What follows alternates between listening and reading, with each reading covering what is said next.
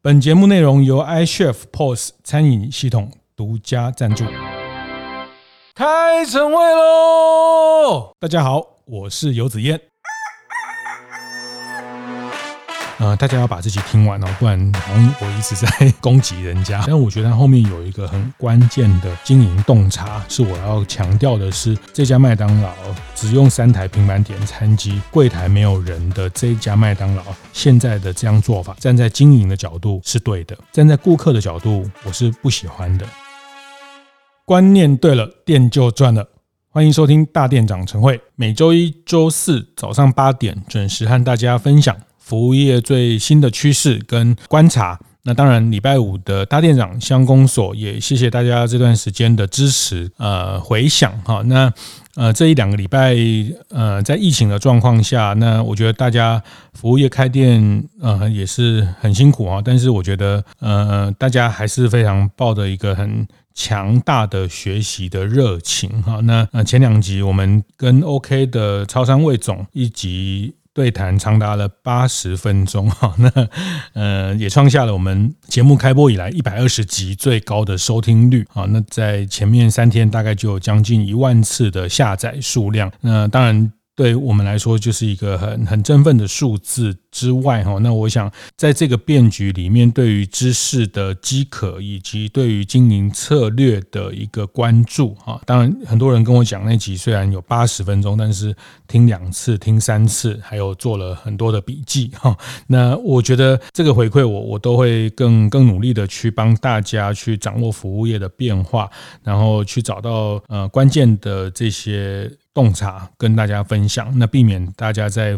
服务业经营上做了踩雷，或是做了一些不必要的投资跟错误。我今天要讲的是我在呃我们家附近的一家麦当劳排队点餐的经验啊，那这个经验呃，其实它后面要谈的是，在进入的服务业进入的人力缺乏的时候，服务业进入到人力荒的时候，很多店开始会用系统，开始会用自动点餐机来取代。那这件事情其实呃，我有一些观察，特别是以麦当劳为这个例子哈。那那这集我我其实要分享的是，我前几天如果有啊加我脸书的朋友，就会看到我自己在我的 FB 个人脸书。上靠北了一件事情哦，那就是麦当劳的自动点餐机爆炸难用。因为那天呃，我去我们家，我我住戏子，好，那我们家这边在新台五路上有一家呃，其实他已经开了二三十年的麦当劳。那半年前哦，应该是一年前，他们做了整个 remodel，整个店内重新做了改装。那改装完之后的麦当劳，呃，就像大家现在看到很多新的麦当劳一样，它的儿童游戏室就不见了啊，它的那个 柜台就变小了啊，然后它就增加了很多平板的点餐机。那这件事情，呃，我觉得是服务业的一个重大的变化。我想这些呃领导品牌或待会我会提到的，像全联的推广 P 叉配啊等等，其实这些大型的零售业，特别这些跨国零售业呃变革，其实它都会影响。整个后来服务业的一些变化哈，呃，那天就大概十一点五十，因为我知道中午。太特别是在这个疫情这段时间，其实像麦当劳啊、得来速啊、像肯德基啊这种 quick service，因为大家想要很快把东西拿走，这个服务人本来就会很多哈。那所以我就提早大概十一点五十分就去了，但是进去还是排队哈。那么现在排队就是他就排三排，因为他进去就有三个很大的平板的垂直的这个平板的荧幕让你点餐。细致的这家麦当劳，我不是刻意点名哦，我待会会讲说为什么会特别讲说在细致，所以它是。气质这一代的店里面最最新完成改装的店，三三四家里面这一家它全部采用自动点餐机，所以我进去的时候你也没得选。因为柜台也没有人哈，这个叫零柜台。然后它有一个柜台，但是没有人哈，它没有人会服务，所以你非得到自动点餐机去去点哈。那五六个，其实每一排都五六个。那轮到我的前面的时候，其实我自己这一排跟我左边那一排的两个 OL 哈，两个这个呃妈妈，我觉得她看起来有点像妈妈。那他们就就那边呃点来点去点来点去，一下子跳出来结账，一下子又跳进去怎样，然后又找不到结账的。嗯、呃，其实我我忍住我没有去帮他哦，因为我。我知道我也不是对这个系统多熟，因为我在这之前我已经这个被被这个机器搞了一阵子，我待会会再讲啊。那那天我看到就是说我前面这一组客人弄一弄弄一弄，他就他就叹了一口气，就转身就就夺门而出了哈，因为他可能觉得呃一直没有弄好，然后后面排很多人，他的心理压力很大。他出去之后，我左边那个呃妈妈也也也摸一摸摸一摸这个平板，摸一摸荧幕，其实也没有反应，他就他也转头就走了。所以在我面前就瞬间两组客人跑掉了。他就没有完成交易了。那我右边有一个大叔哈，他他就那边弄弄弄，因为他要买三套哈，然后一套要什么改变什么大杯的东西啊，一套要换成什么，那他就弄了半天也是卡住。那后面他后面那个年轻人就很热心帮他弄，结果越弄越糟糕哈，就是就是还是没有没有顺利成功。后来卡了半天，就好像就他们去叫。一个店员过来也是等了一阵子，有个店员才来帮他们解决这个疑难排除，所以他就我右边这组才才顺利点完单。那轮到我的时候，其实我就很快的去去点这个单，因为这个机器我大概已经第五次、第六次使用。那前面第一次、第二次，我可以很可以理解之前前面那两组妈妈的心情哦，因为我之前也是这样，因为我我怎么用就很不直觉，对我来说，我就操作机器操作的。并不是很顺利，我就跑去柜台。那一天柜台刚好有一个人在那边，不知道处理什么单子还是干嘛，我就跟他说我要直接点。他说不行，你一定要到 自动点餐机点。我说我要自己，我要在这边点，因为那个呃我要换什么玉米汤啊，要小杯啊，要换成什么？他说那边都可以，那边都可以，你要去那边点。我说我不要，我要在这边点。好，然后是个阿姨哦，应该是这个。那他他就看着我，我就说你们这样服务。很烂呢，哈，就是你们就是以前麦当劳，他不是觉得他就是服务的表率吗？是服务的标准吗？那这位麦当劳伙伴他就回了我一句，我也实在讲不下去，他就回我说啊，我们也是领人家薪水上班哦。那那他讲这句我就就懂了，就是他意思是说，这也是上面要求我们这样做，你也不要为难我的意思，我就没有再跟他争辩下去了，好，不然我就可能会上新闻。好，所以我就默默的再回到那个机器，想办法把它。呃，这个完成这个交易，其实那个当下我其实蛮挫折的哈。其实我后来呃能能不用这个机器在麦当劳点餐就不用哈。那要么就是叫 Uber Eat 外送，要么就是开车经过得来速。而且我后来发现得来树太好了，因为它还有天使之音，它还有真的人会跟你对话。其实我并没有在大概半年前或十个月前那时候就就发表就在脸书靠背这件事情。那我只是跟朋友遇到朋友的时候，我会讲一下这个经验。但是第一个。人家系统才刚上线哈，也不要为难这个，还有很多 bug 哈。那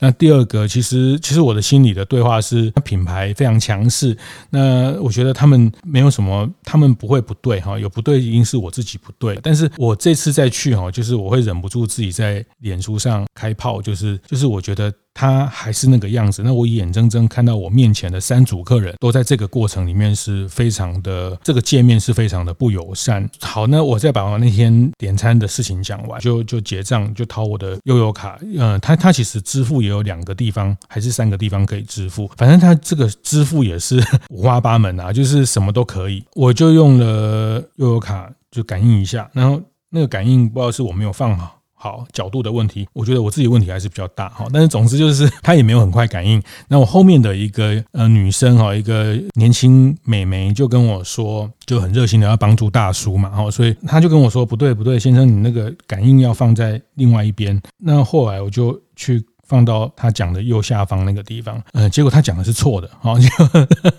那个是在 那个是错的，其实我是对的，其实只是可能我的时间或感应的时间还没有到，所以我因为这样结账没有成功，所以我又这个又跳出来重新 key 单 key 了一次啊，那才那这次我就我就不敢用那个悠游卡，我就用 Line Pay 的条码。去去扫描，对，它也可以用 Line Pay，所以它有扫描，有这个支付，有什么，就是这个就是一个机器工程师认为说他什么都可以用啊，那对对消费者来说。他就从哪里用就不知道。我我这个是我那天在遇到的事情。我觉得经过了一年之后，他的系统依旧 bug，依旧 不 friendly，就让大家很挫折。我就把我的这个经验放在我的个人 FB 上面。那结果大概不到半天哦，大概已经有超过一百则留言了。大家这一百则留言有留言里面八成都说难用加一，有几个人有还有几位会是餐饮业系统中餐厅的总经理，他说呃他也很。挫折，他也是夺门而出那一种，就是弄一弄系统不灵就夺门而出。那有的人回回应我，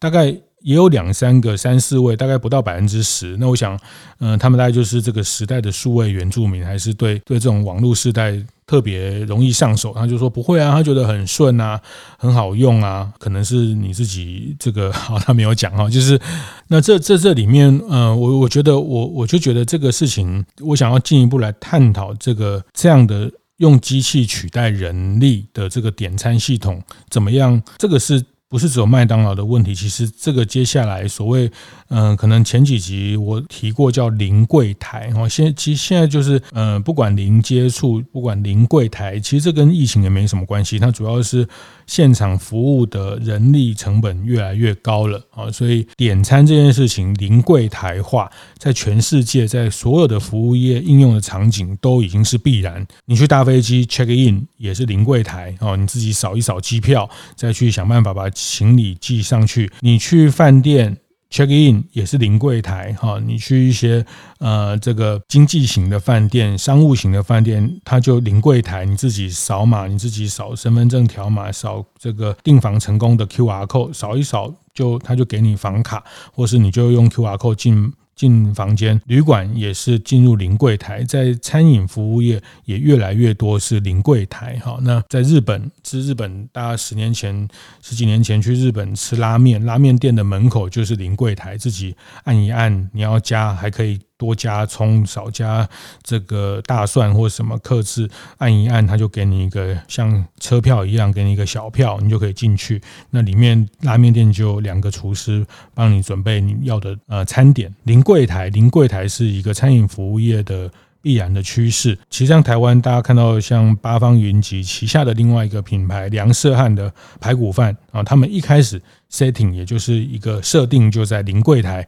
就是在门口自己结结账自己支付，然后就看号码牌领餐。其实包括鼎泰丰，呃，我几个月前去鼎泰丰的二店，就是他们新生南路，呃，在本店斜对面的那家新的店。他也开始提供桌边的点餐哈，桌边扫码点餐，这个不叫提供，这个叫半强迫哈，这个待会我来讲一下。所以，我我觉得零柜台这件事情是必然，我们也也常常在 Podcast 上面讲，就是当人力成本越来越高，服务的员。人员越来越高，你你必须用嗯桌边点餐，用扫码机都没错，都没错。但是我身为客人，就在麦当劳这件事情上，嗯，我的我那天在我自己脸书上有提个提出三个我的服务业的观察哈。那当然第一个就是讲，这刚讲过，台湾最美的风景在麦当劳哈的自动点餐机的前面，因为客人会互相。互助啊，共好。那我第二个体会就是，当品牌够强势的时候，其实服务就不重要了，服务就比较不重要了。麦当劳这件事情，我想它总部也非常清楚。其实我稍微爬文一下，我稍微 Google 一下，也很多人在网络上靠北麦当劳的点餐系统不好用啊，不好用就。就不要吃啊！对店家来说，对麦当劳来说，你真的不一定要吃我哦。哎，你今天不吃我，你明天你还是会来哦，因为它品牌够强势。我们从数字上来看哦，台湾麦当劳现在在全台湾的家数大概超过四百家。那它的第二名哈，它的第二名当然你要怎么界定？如果一样是美式的。炸鸡汉堡类的话，肯德基大概是在一百八十家左右，大概不到它的一半。当然，你如果用整个素食产业的品类，那像摩斯，摩斯大概三百家。你像我们，我那天去那家麦当劳的对面就有一家摩斯。好，那但是，嗯，我觉得会去麦当劳的需求跟摩斯的需求不太一样，是同一群人。总之，麦当劳对于他的这群 TA 来说，他没有什么好选择的哦，就是说他他的品牌够强势，他就像你加油。去加油站，台塑中油哦，那就没有了。那那你要买就来嘛，你不来就品牌够强势的时候，服务没那么重要，也没那么关键了哦，因为你不吃，别人还要吃哦。那这个是这这也是我常观察服务业，我觉得服务这件事情哦，有时候嗯，我觉得过去或是有有时候我们会把它讲的太完美、太理想啊，好像服务都一定要做到呃，顾客是天使的声音啊，什么做到这个大家都满意啊，大家都五星啊，其实没这回事哈，因为服务需要成本。服务是要花钱的，你要请更多人。你去看那个全世界最厉害的饭店，全世界最好的餐厅，它的服务跟客人比都是五比一、十比一。五个客人，嗯，他可能要配置五十个工作人员啊。那服务都是靠人、靠成本堆叠来的。中场休息时间，一样和大家分享节目合作伙伴 iChef 的相关讯息。最近 iChef 开启了一个新的企划，就是 iChef 用户专访。从四月起，iChef 陆续和他们的客户合作，从餐厅的开店故事开始，到营运策略，以及透过 iChef 的功能所产生的实际效益，像是会员数量成长、顾客回购率的提升等等。内容非常精彩。这个企划最特别的，不只是呈现出用户的真实心得，也希望借由不同的经营故事，激励并启发更多的餐饮业经营者，进而推动整个行业一起进步。这也是跟其他类似的案例介绍最不一样的地方。非常推荐大家可以到 iChef 的 Facebook 或部落格看看这些专访哦。五个客人，嗯、他可能要配置五十个工作人员啊，那、服务都是靠人、靠成本堆叠来的。我后来理解，更多理解经营者的角度，其实我觉得服务是要看你的商品、你的品牌定位、你的对市场供需的能力。这这什么意思呢？就是常会讲很多老店、很多地方名店，老板娘脸很臭啊、但是生意就很好，啊，不然就不要吃，后面还有人要吃。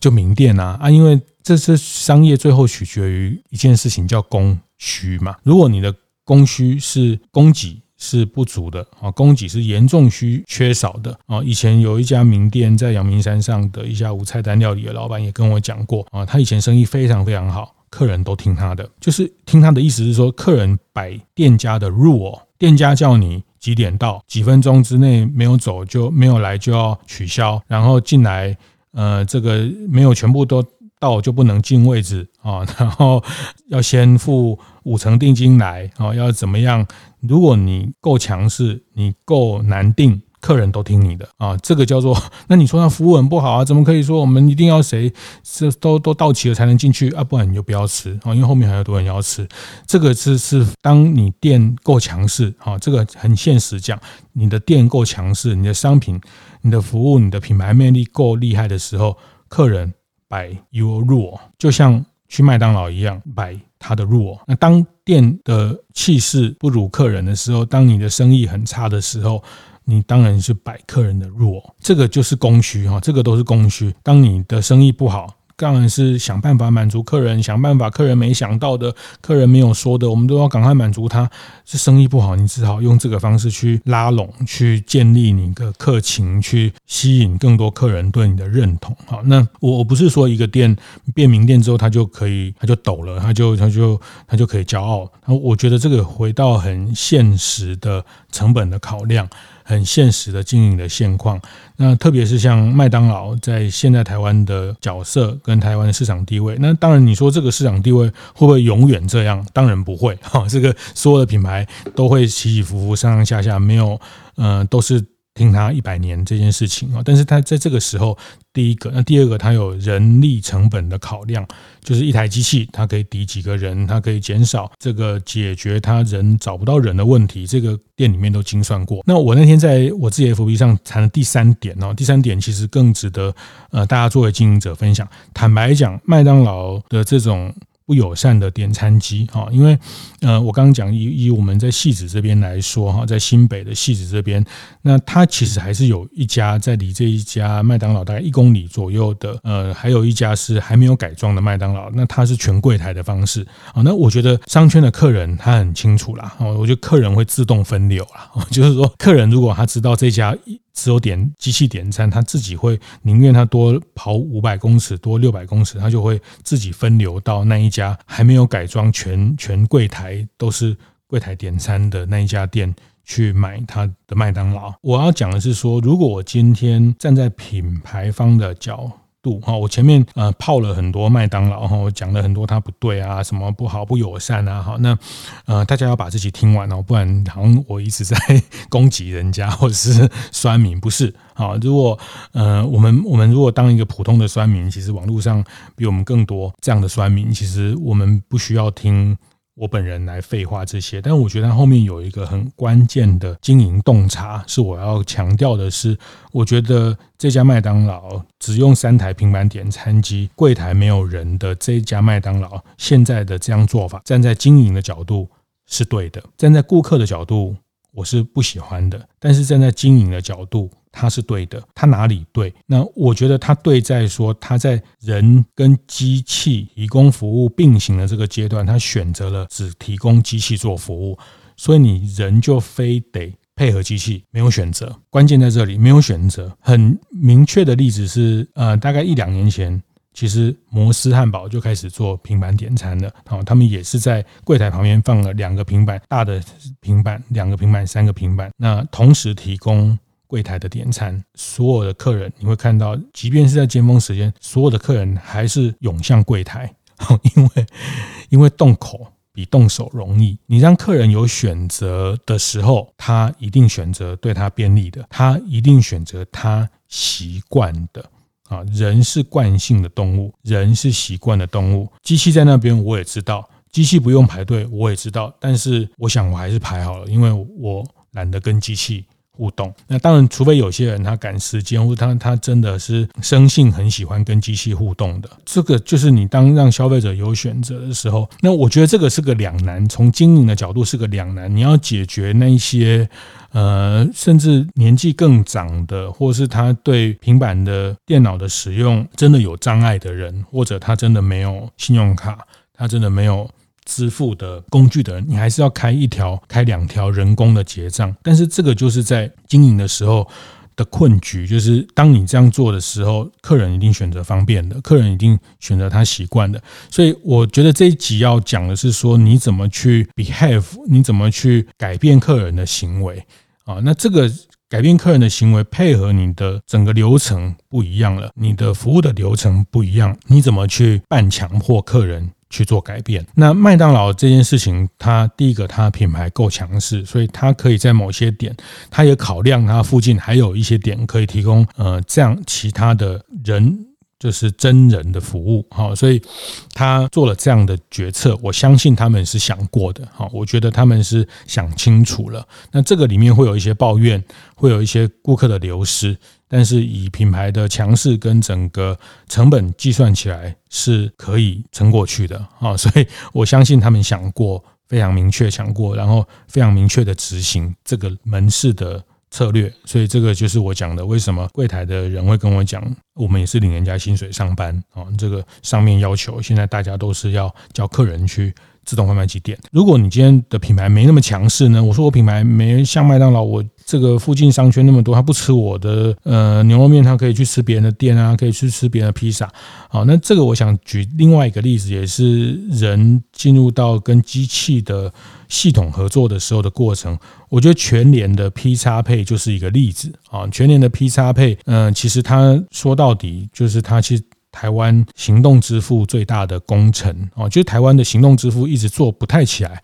相对于这个中国，相对于外国的这个三年前吧，在两三年前，台湾的行动支付一直做不太起来哈，这个接口支付啦、来配啊，那因为结账太方便了，真超这个。呃，刷卡太方便了，那行动支付一直做不到起来。那疫情有推波，但是其实最重要幕后工程最大的关键是全联的 PXPay，它教育了所有婆婆妈妈都装了一个 PXPay，在呃手机上面做做扣款，手机上面做会员累积的这个 PXPay。那他们是透过什么样的方式说服消费者，让消费者改变行为？他们给大量的点数，好，你办了这个 PXPay 就先给你一千点存在里面会员点数，其实。那算一算也没多少钱，但是人就是我们有一集讲过会有避免损失的心理哈。那这个一千点不拿白不拿，一千点好像换算起来有一百块哈。那就是大家为了这件事情会给诱因，给极大的诱因，呃，一定的诱因，大家会愿意配合你。然后加上柜台的说服哈，让他们柜台的这些人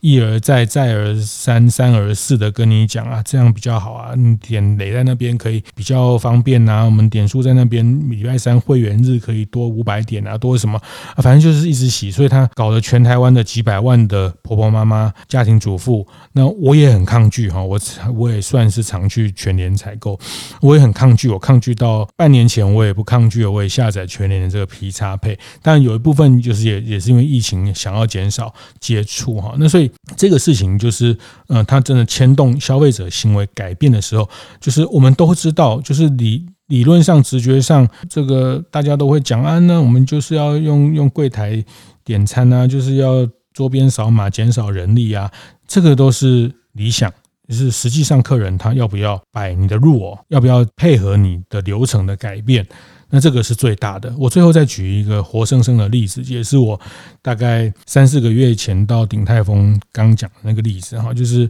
那鼎泰丰现在也提供桌边的扫码，还会叫你呃想办法要你加入他们的 app。啊，因为他进入他的 app，你以后线上点餐还有线上购物等等，他们都可以，就是把你绑定了嘛。然后这个我们讲了很多，它就是变成你线上的会员。那总之那天我自己在鼎泰丰呃吃饭的经验也不是很舒服哈，就是 就是呃大家知道，大家去鼎泰丰也是期望得到一个比较好的服务嘛。哈，那食物美味，服务也可以有一些，因为我们看了太多鼎泰丰服务好棒棒啊，这个传奇的故。故事，我们也想说到那边，嗯，可以得到某一些服务跟款，这个期待值是存在的啊。但是，呃，那时候我去就是桌边点餐，那点其实我还是一样，我抗拒，我就说，我看到服务人员，我就说，可不可以帮我们点餐？他就说。你们可以自己扫，然后讲了两次，那我就自己扫了。那我后来我旁边有一桌，他们就我旁边刚好有两桌对照组，有一桌，呃，他们呃这个先生的年纪也是跟我差不多哈。那知道我们这个年纪的人看手机，然后看这个开始下一个东西就是把眼镜往上推，哈，我们就开始哎努力研究啊，怎么下载啊。有一组是这种很乖乖牌，会会配合。这个店家，哦，那他们就开始下载这个东西，开始去线上点餐啊啊，那那我另外一桌一个妈妈带着一个高中生，那个妈妈就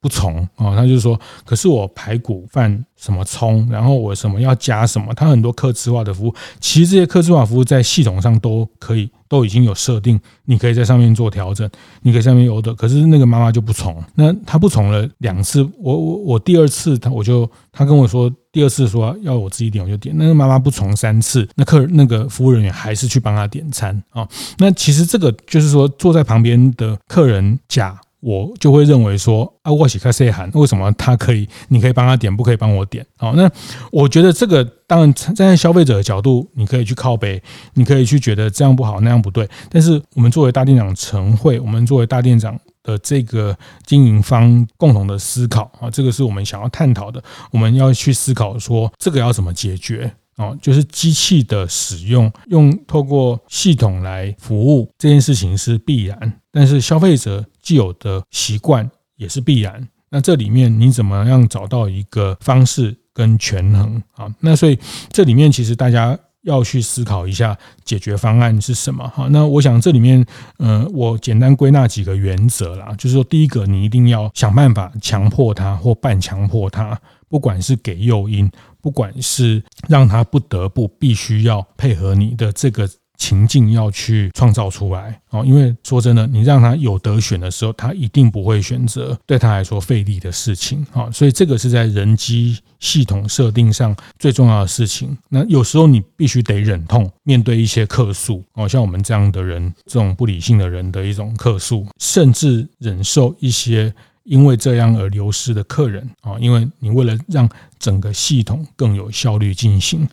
这个是要去面对的。你千万不要因为会担心流失、会担心客诉而妥协了，而给大家选择啊。那给大家选择的时候，其实你是让你自己没有选择啊。那所以这个是我第一个要提醒的原则啦。那第二个当然就是说，呃，也不是说非得要强迫或怎么样，就你要用。可以提供一些诱因啊，动之以情，晓之以理，利这件事情。那第三件事情就是回到服务业的人力结构的问题哈，就是当人变少了，它不代表不服务了。你回头看麦当劳，它现在用了自动点餐机，它的点点餐机的第一个动作叫外带还是内用？如果你选择内用，你其实是可以点一个桌边送餐的服务，这个在过去麦当劳是没有的哈。我们没有看过麦当劳的人会把东西送到你桌边，只有你去吃牛肉面的时候。人家才会三张巧福的牛肉面才会送到你桌边，好，那嗯，但是他们改了点餐机之后，其实是有配套提供一个，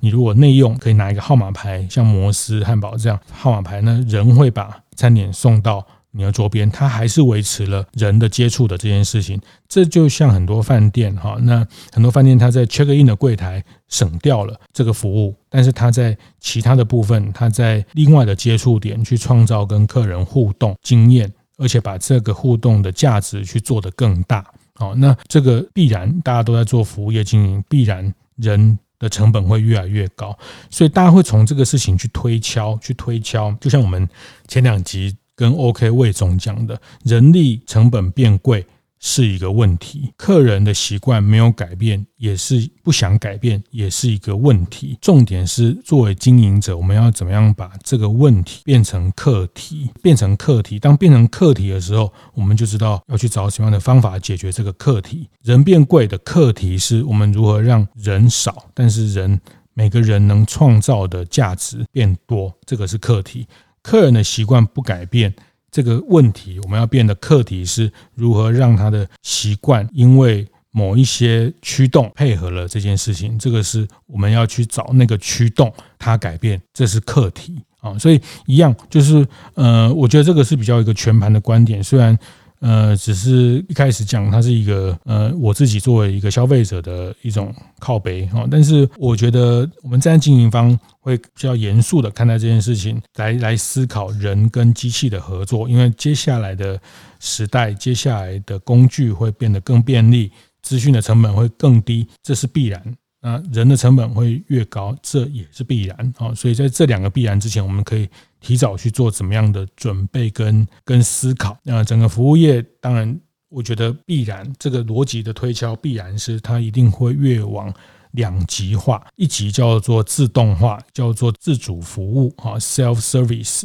啊，自己点自己扫自己丢哈，那你你去吃那个回转寿司一样，自己吃完还把盘子丢进去哈，那他输送带就自己送，self service，那这是一个量化的服务业的模式，它是靠的是更高的资讯投入，更高的资本的堆叠，那另外一端就是。高端的服务业。啊，这个服务很好啊，服务嘘寒问暖啊，想到你没想到的啊，那天气凉还会帮你送热茶，还会帮你准备雨伞的这个套袋啊等等。啊，那这些无止境的服务都会存在，都会被需要，但它会变更贵。啊，米其林餐厅会更还是永远想。想吃的人还是更多，还是非常多的啊。那他能提供很好的服务，但是一克是三千八，一克是四千五啊。那那他必然因为服务的含量高，服务的人力贵，那这是服务业两极的必然啊。所以这个趋势啊，一样回到上一集的 这个魏总的逻辑，一个叫问题变课题，一个叫大环境、中环境。小环境的判断还没有听的，非常建议你去把第一百二十集听一听，叫大环境。好，那服务业的大环境是人变贵，服务业大环境是这个餐饮科技会越来越普及。中环境是你的竞争环境，你竞争环境怎么样去找到一个最适的方式调整？那小环境是你怎么样去跟你的客人之间找到一个新的合作的方式，找到一个对他有利、对我们可以持续生存的。一个平衡点哦，那我想这个就是一个从一个麦当劳的点餐机的不好用开始谈哈。那当然，如果大家有认识麦当劳呃主管或者是总部的人员，还是帮我们反映一下哈，它真的不好用。那总之就是我觉得呃服务业环环节节这些都是在做细腻服务的一个重要的事情哈。那嗯，你可以提供人这个点餐机，但是你的点餐机的清洁维护、消毒维护，这个也都是服务的一环哦。它不意味着真的都不需要服务了哈，所以我想这个就就是服务业大家在经营美感，真的是从经营者的角度来来思考。那这集先跟大家聊到这边，谢谢大家，谢谢。会后记得在 Apple Podcast 订阅、评分、留言，有任何想在晨会上讨论的议题，也欢迎提出。大店长晨会，下次见，拜拜。